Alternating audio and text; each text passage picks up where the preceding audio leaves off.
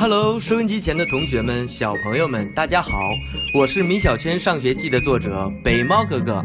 寒假已经到来了，你是不是很开心呢？北猫哥哥在这里要祝愿大家寒假快乐哦！也希望米小圈上学记能够陪伴大家度过一个美妙的假期。昨天的故事我们说到，以米小圈为首的同学们组成了一个帮助铁头学习的。救援团，可结果呢？被帮助的铁头考了一百分，而米小圈拿着六十分的考卷回家了。这样说来，谁才是最需要帮助的人呢？好吧，接下来我们继续听《米小圈上学记》。顽皮可爱就是我，我就是。米小圈，米小圈上学记，这就是惩罚。十二月二十七日，星期六。如果说铁头学习救援团真的对铁头有什么帮助的话，也许是让铁头找到了自信吧。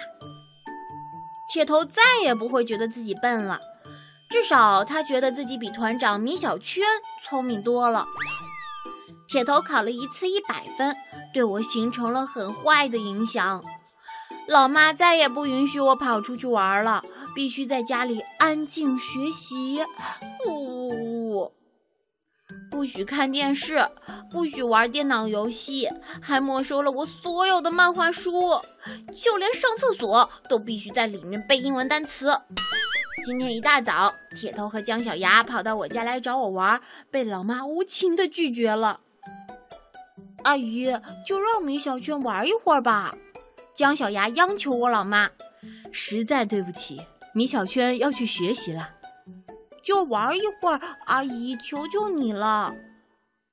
老妈想了想，说：“嗯，这个嘛，还是不行。”这时铁头却说：“阿姨，我考了一百分，我来帮助米小圈学习，就让他先玩一会儿吧。”老妈听完铁头的话，彻底不同意我出去玩了。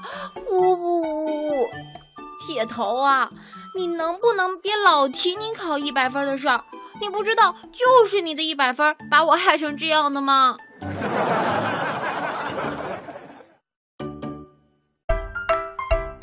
顽皮可爱就是我，我就是米小圈，米小圈上学记。新年快乐！十二月三十一日，星期三，明天就是元旦了。老妈特意为我买了一套新衣服，好漂亮啊！我穿着漂亮的衣服，铁头穿着并不漂亮的衣服，我们一起上学去了。米小圈，你看，铁头指着地面上的一块冰说：“米小圈，你敢从这儿滑过去吗？”这很容易啊，有什么不敢的？那我先来。铁头快速地奔跑起来，从冰上溜过去了。我也飞速地跑了过去，也准备从冰上溜过去。哎呀，不好！我被什么东西绊了一下，摔进了泥坑里。我我我，我的新衣服！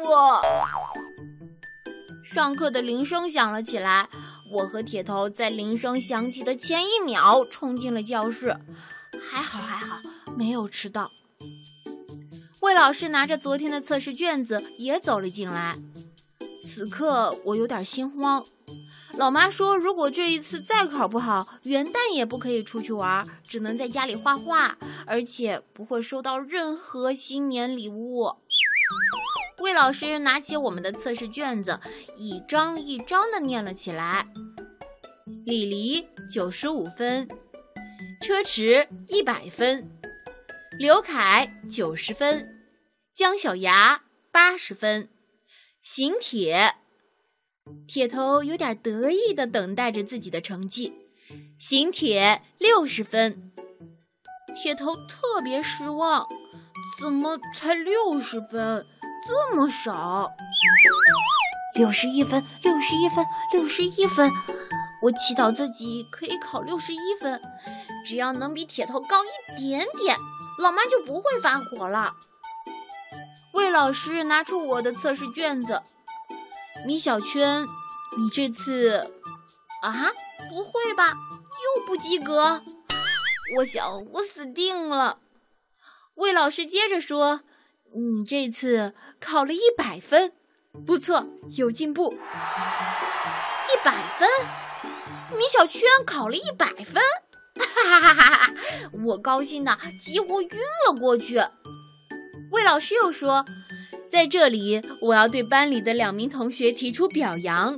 第一个就是邢铁同学，他的成绩进步的特别快。由于他的进步，咱们班的这一次小测验全都及格了。”铁头听到了表扬，高兴的跳了起来。铁头啊，你这有什么高兴的？你听不出来魏老师是在批评你吗？第一，由于你的进步，全班都及格了，这说明你一直在拖全班的后腿啊。第二，全班都及格了，而你只考了六十分，这说明你还是倒数第一呀。魏老师接着说，学习救援团的成员对形体的帮助让老师很感动，特别是团长米小圈，不但帮助了邢铁同学，他自己的成绩也提高得很快。所以，老师决定让米小圈加入少先队，成为班级的第十名少先队员。我听完老师的话，开心的眼泪都流出来了。老师，你对我太好了，我们再也不是仇人了。听到这个消息，姜小牙和铁头的眼泪也都流了出来。姜小牙和铁头真的很够朋友。我加入少先队，就像他们也加入了一样。你看，他们还在流眼泪呢。姜小牙突然站了起来，说：“老师，我不同意米小圈加入少先队。我是副团长。再说了，给铁头补脑的食品都是我用零用钱买的。”铁头边哭边站了起来。老师，我也不同意。我进步了，为什么不让我加入少先队呀？呜呜呜！啊，姜小牙、铁头，你们就这样做朋友吗？